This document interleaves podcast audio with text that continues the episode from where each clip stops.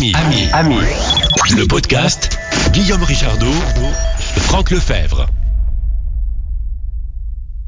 Dang, dang, dang, dang. Et non, nous n'avons pas traversé la Manche, nous sommes en direct euh, avec la Normandie et Franck Lefebvre. Salut mon cher Franck, comment vas-tu? Je vais very well, Guillaume. Thank you and you. Eh ben écoute, je vais bien et j'ai une question pas du tout tech à te poser, mais comme je te parlais de Normandie il y a un instant que je suis un être curieux, euh, est-ce que tu aimes le lait? Le lait? Euh, oui, donc est-ce que j'aime le lait? Oui, j'aime le lait. Je dois avouer que je n'en bois plus tant que ça sous la forme. À vrai dire, j'en bois beaucoup sous des formes yaourtisées. D'accord, bah tu as raison. Voilà. Non, mais j'allais pas déborder sur de la tech par rapport au lait, mais je voulais savoir, vu que tu habites en Normandie, si tu me disais que tu n'aimais pas le lait, j'aurais été un peu déçu, moi qui suis un, un grand fan de lait devant. Et mes notes, mes notes, mes notes, mes notes, mes notes, très cher Guillaume, que la tech, c'est un anagramme de lacté. Ah oui, ah oui, aussi. Aussi. Donc, donc en parlant de lait, tu étais dans notre sujet.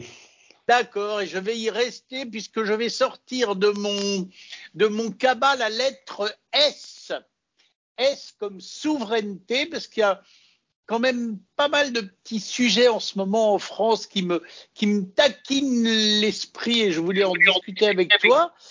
Euh, entre autres, Xavier Niel qui a mis 200 millions sur la table pour monter une boîte avec plusieurs partenaires pour faire de l'IA, il a déclaré qu'il voulait que la France et l'Europe deviennent les champions de l'IA et qu'on rattrape les, Américains. Donc il y a quand même un petit peu du boulot. Euh, et puis il y a aussi Mistral, euh, qui est une société française basée à Marseille, qui elle aussi fait de l'IA. Et il faut quand même le dire, ces deux sociétés ont quelque chose en commun qui doit te plaire normalement, c'est que c'est de l'IA, mais à la base, c'est de l'open source. Donc, je voulais avoir ton avis sur la souveraineté française et européenne par rapport à l'IA et à, et à ces deux projets. Eh ben, ça en fait, dis donc, des sujets. Ça en fait des sujets. Tu pourrais en citer un troisième euh, qui est rarement cité parce que plus euh, qui est euh, qui est Hugging Face. Euh, qui est ah oui, exact, exact. On en a pas mal parlé en, ces derniers temps de Hugging Face. C'est ceux qui avaient réussi à faire la, la synchronisation labiale sur des sur des images. Non, Hugging Face, non, non. Hugging Face, c'est une boîte, donc c'est très tech de chez tech, mais euh, ce sont des gens qui euh, font des espèces de repositories, quoi, qui qui euh, qui stockent et qui facilitent l'accès à des modèles. Tu sais, de petits. Euh, après, donc, merci beaucoup pour ta question, qui en vrai en contient 250. Si déjà nous arrivons à en couvrir 245 ce soir, ce sera formidable. Bah, c'est ta mission. Eh ben voilà, je l'accepte euh, et puis je pense qu'on l'aura oublié d'ici la fin de notre causerie du jour. Donc euh, non non donc euh, petit petit petit rappel qu'on a fait maintes fois, hein, mais mais de quoi est constitué aujourd'hui un système d'intelligence artificielle?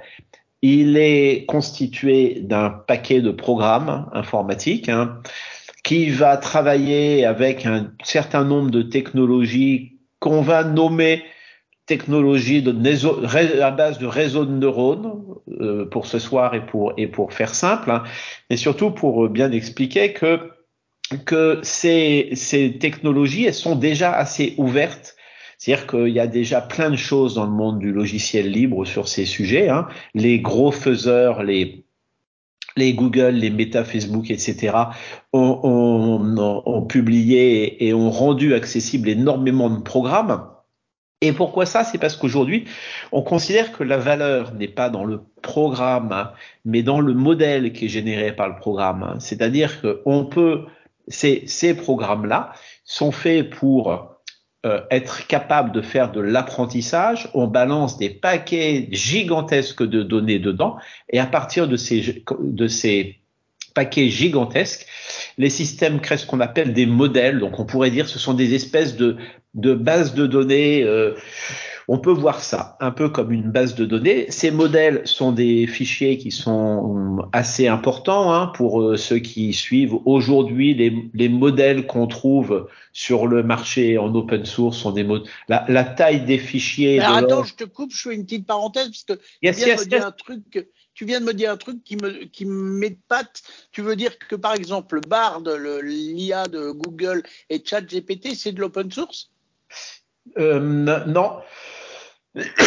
non, ChatGPT, c'est pas de l'open source. Donc là, Ah nous, oui, étions à que je pensais. 250, nous étions à 250 questions et nous voici à 823 questions. Ça progresse très vite. Non, c'est pas de l'open source. euh, mais par contre, Llama, par exemple, qui est euh, le modèle euh, de Facebook, hein, c'est de l'open source. Tu as cité Mistral. Mistral, c'est de l'open source. Donc, entendons-nous bien. Euh, le code, il y a une partie du code qui est en open source. Les bases conservées pour l'apprentissage ne sont pas en open source et ça fait partie des choses sur lesquelles les entreprises gardent pas mal de secrets. Elles donnent un certain nombre de leurs sources, mais euh, ça, ça sera, ça pourrait être en soi le sujet d'une autre causerie.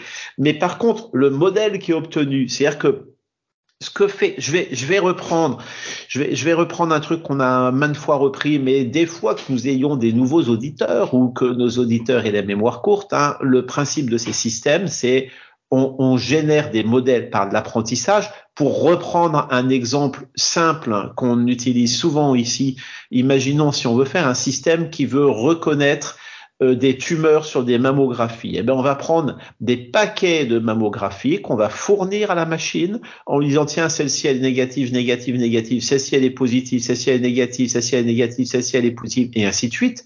Quelques dizaines, centaines de milliers de clichés seront nécessaires et donc la machine va créer une espèce de modèle. Elle va créer, elle va, elle va se créer une espèce d'état qui va être un gros fichier euh, et qu'elle va pouvoir euh, utiliser de façon à ce que une fois que l'apprentissage est terminé, on lui donne une image et là, elle te dit cette image, elle est positive ou elle est négative. Donc, c'est, c'est quand quand il y a quand nous avons commencé à parler de ces choses-là ensemble, je sais pas, il y a deux trois ans, euh, c'était euh, oui, il y a deux ans, je pense. Euh, c'était euh, l'exemple des, des photos et de la reconnaissance d'image était extrêmement intéressant et il était très très à la mode et très comment dirais-je, plus qu'à la mode, il était, il était très actuel et très moderne. Et puis euh, sont arrivés euh, des, des progrès absolument énormes dans ce qu'on appelle les IA génératives, hein, dont ChatGPT est la plus euh, est, est la plus emblématique. Eh ben, ça fonctionne un peu pareil. Sauf que les données qui sont données pour, qui sont utilisées pour l'apprentissage, ce sont des phrases. Il, y a, il, peut y avoir des images et des sons également, hein, mais là, ce sont des phrases. Ce sont des quantités de textes ou de programmes informatiques ou de tout ce qui peut être de la construction humaine avec des, des, avec des lettres et des chiffres absolument gigantesques. Et ce sont ces modèles qui font que quand on pose une question à la machine ou quand on donne plus exactement une consigne à la machine, eh bien, elle produit quelque chose qui, re, qui ressemble énormément à une, à une réponse à la question. Donc, pourquoi je dis qu'il ressemble énormément? C'est parce que techniquement, ça ne fait que ressembler vu que nous l'avons déjà vu, il n'y a pas à proprement parler de compréhension par la machine, sauf que Sauf que lorsqu'on a des milliards de données et donc quand on parle de GPT aujourd'hui, hein, euh, le, le, le, modèle 4 de GPT, euh, on, on, on, on, cite souvent que, que la base d'apprentissage est de l'ordre de 1000 milliards d'informations qui ont été données à la machine. Donc on a des bases qui sont absolument gigantesques. Et ces bases qui sont gigantesques, eh ben, quand on les interroge, elles nous ressortent des choses qui ressemblent énormément à le résultat d'une réflexion. Ça ressemble tellement au résultat d'une réflexion que je pense que nous, pauvres humains, nous avons à considérer que c'est le résultat d'une réflexion. Ça pourrait être un, sujet de débat entre techniciens, philosophes euh, et anthropologues et sociologues. Et d'ailleurs, ça devrait sûrement l'être. Ce n'est pas le propos de ce soir. Donc, on va raccrocher ça. Tu parlais de Mistral. Donc, Mistral. Je euh, parlais de souveraineté, en fait. L'Europe, dans tout ça, qu'est-ce qu'on va devenir Qu'est-ce qu'on sait faire Et est-ce qu'on est qu'on va devenir un vassal euh, où, est- des où est la valeur? Où est la valeur dans tout ça? La valeur, elle est pour une partie dans le programme d'origine. Mais il faut bien comprendre que le programme d'origine, il n'a plus grande importance dans, dans, un, dans une phase d'exploitation. C'est-à-dire que on n'est plus dans une euh, logique de programmation dans laquelle on fait on a tous, hein, euh, on a tous une idée du, de ce que c'est qu'un programme informatique. Euh, euh, si machin, alors faire machin, puis si bidule, alors faire truc chouette, et puis tu ajoutes ça, et puis tu fais ça, puis tu l'envoies. Voilà, hein, on, ce qu'on appelle faire, on fait du pré-séquençage d'un certain nombre d'actions qui sont très déterministes, hein, que si on fait un logiciel de comptabilité, on sait exactement ce que ça va faire. Là, quand on travaille des IA génératives, on n'est plus du tout, du tout dans cette idée. C'est-à-dire qu'il faut bien comprendre que le lien qui, qui, qui associe la question, ou en tout cas la consigne que l'on donne à la machine et les résultats, est un lien qui est absolument irretraçable. Il y a, la chaîne causale ne peut pas être identifiée. On peut pas dire, il est absolument impossible de dire, ah, il a répondu ça parce qu'on lui a demandé ça. Euh, je et d'ailleurs c'est amusant, euh, ça se calme un peu, mais à une époque on a beaucoup dit ah mais il, il, il cite pas ses sources, il cite pas ses sources. Ben effectivement il y a quelques cas dans lesquels il est dommage qu'il cite pas ses sources, mais surtout la base de la connaissance et la base de l'intelligence. Moi ma conviction c'est que la notion de source elle a disparu, elle est diluée dans ce qu'on pourrait appeler la culture ou je sais pas quoi. Moi, si je te demande, dis-moi, mon cher Guillaume, euh, qui t'a appris euh, ce que signifiait le terme euh, trottinette, il est à peu près sûr que tu ne t'en souviens pas parce que en vrai, ça ne s'est pas fait euh, à un seul moment. C'est quelque chose qui s'est fait sur une longue période par agrégation de connaissances, d'informations et ainsi de suite. Et la notion de source pour l'intelligence n'existe pas. Revenons à notre sujet qui est la souveraineté. Non, mais j'aime beaucoup ton image parce que c'est exactement ça. C'est ce que je te répondrai. Eh ben voilà.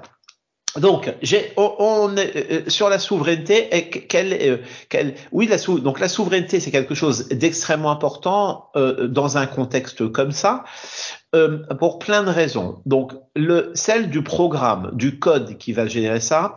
Euh, faut savoir qu'aujourd'hui, il y a énormément de choses qui sont en open source, qui sont du logiciel libre. Il y a énormément de papiers de recherche fondamentale qui sont disponibles. Et puis, il existe quelques recettes de cuisine qui, elles, peuvent vraiment faire la différence. Mais aujourd'hui, euh, on sait faire des IA génératives en utilisant que des choses qui sont de l'open source.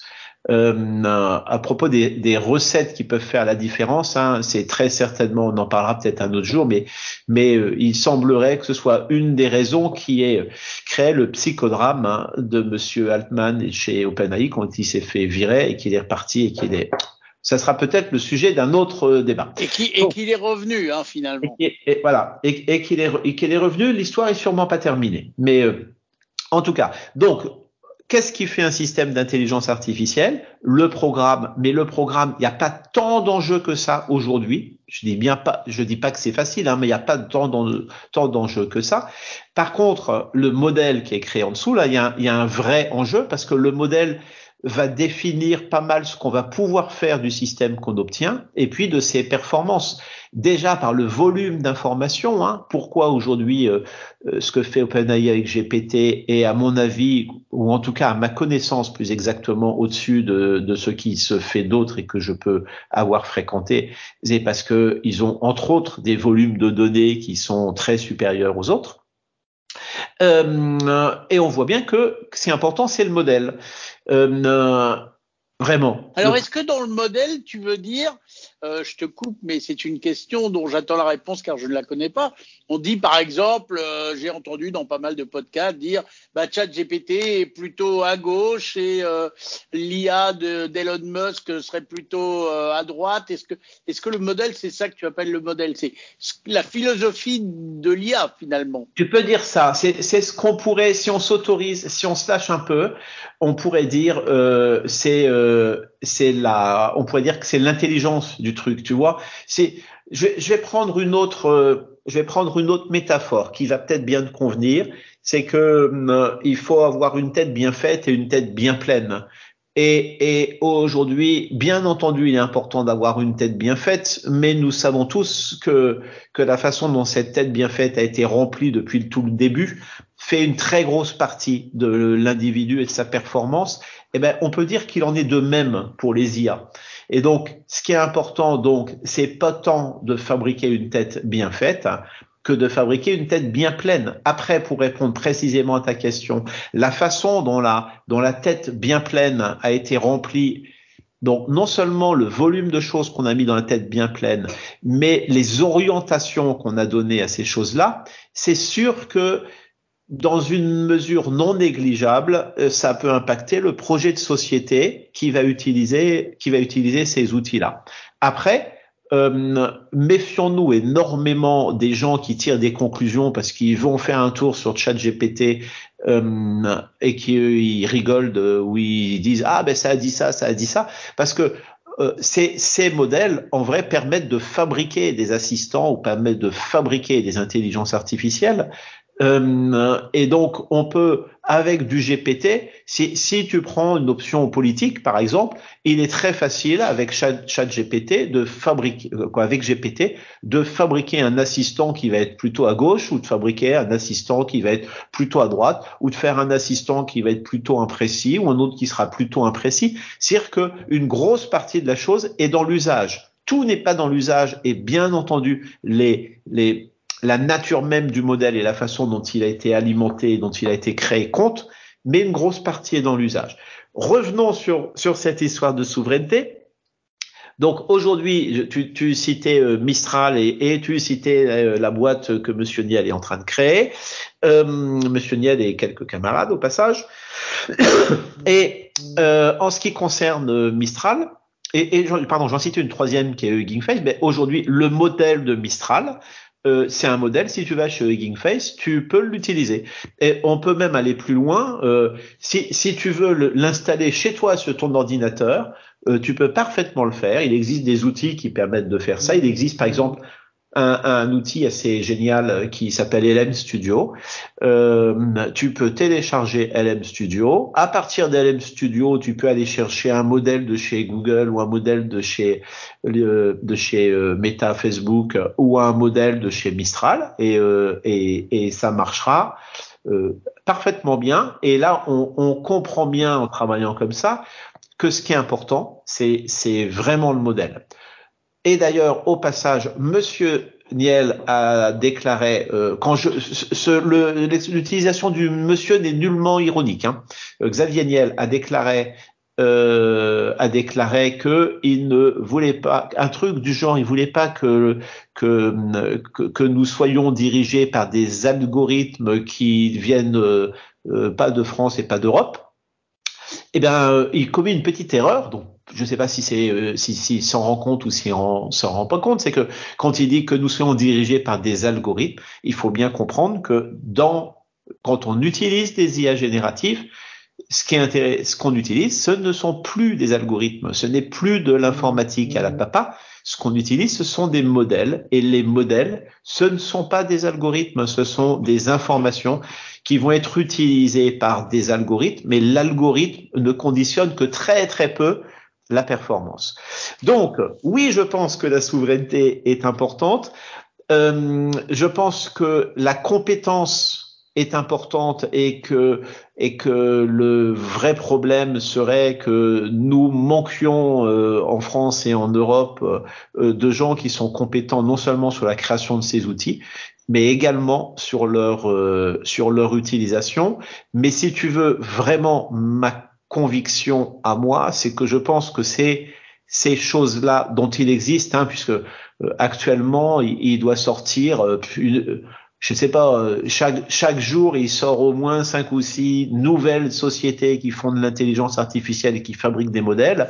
On a parlé de celui de Musk, on a parlé de celui, mais ça illustre bien le fait que que le code existe et qu'il est relativement facile. Si tu as un peu de temps et un peu d'argent, il est relativement facile de créer un nouveau modèle. Et donc, je pense que moi, l'avenir de ça, c'est de toute façon l'open source. Ce qui n'est, c'est, pas un dogme hein, quand je dis ça. Euh, euh, j'aime beaucoup l'open source, mais euh, ma vision quand je dis ça n'est pas une vision politique. je pense que de toute façon, la nature même des de ces produits et des usages qu'ils rendent possibles feront que ça deviendra un commun euh, au sens qu'a donné le prix Nobel d'économie et qui s'appelle euh, Aliénor Ostrom. Voilà. Bon, est-ce qu'en deux mots, l'Europe a ses chances quand même? Ah ben, je pense que mais je pense que l'Europe a ses chances et que et, et, que et que les vrais enjeux aujourd'hui, ils sont sur les usages de ces trucs-là. Euh, et donc, ce qui est important, c'est d'être très attentif aux usages que l'on fait de ces choses-là pour arriver à concilier de l'innovation, euh, mais, mais de l'éthique et de la bonne compréhension de ce vers quoi nous orientons notre projet social commun quand on utilise ces produits-là. Tu comprends ce que je veux dire? Tout à fait, tout à fait. Je pense qu'on a explosé les compteurs, mais c'était absolument passionnant. De toute façon, on en reparlera parce que je pense que 2024 va être inondé d'informations sur l'IA, ENCO, toutes ces petites bestioles qui arrivent. Tiens, la toute dernière, toute chaude que tu as sûrement vue, c'est que depuis cette semaine, on peut installer GPT vocal euh, dans nos téléphones, hein, un concurrent de Siri et de Google Assistant, et cela gratuitement parce que le vocal existait en version payante, mais voilà maintenant, elle existe en version gratuite et en français, s'il vous plaît, madame et messieurs. Voilà, mais il va y avoir plein d'autres infos en 2024 et on sera là sur Tech Radio et dans Ami le podcast et on sera là toujours avec un immense plaisir euh, mon cher Franck, pour nos causeries. Euh, 01 76 21 18 10 si vous voulez discuter avec nous. Xavier Niel, si tu veux venir euh, euh discuter avec nous dans Ami le podcast, eh ben écoute, les, portes de la radio te sont largement ouvertes. Et vous aussi, hein, euh, tous autant que vous êtes, venez faire causette avec nous. Quant à toi, mon cher Franck, avec encore 27 894, merci. Euh, je te dis à bientôt pour de nouvelles aventures. Ami, ami, le, le podcast 01 76 21 18 10. Si vous voulez commenter l'infotech.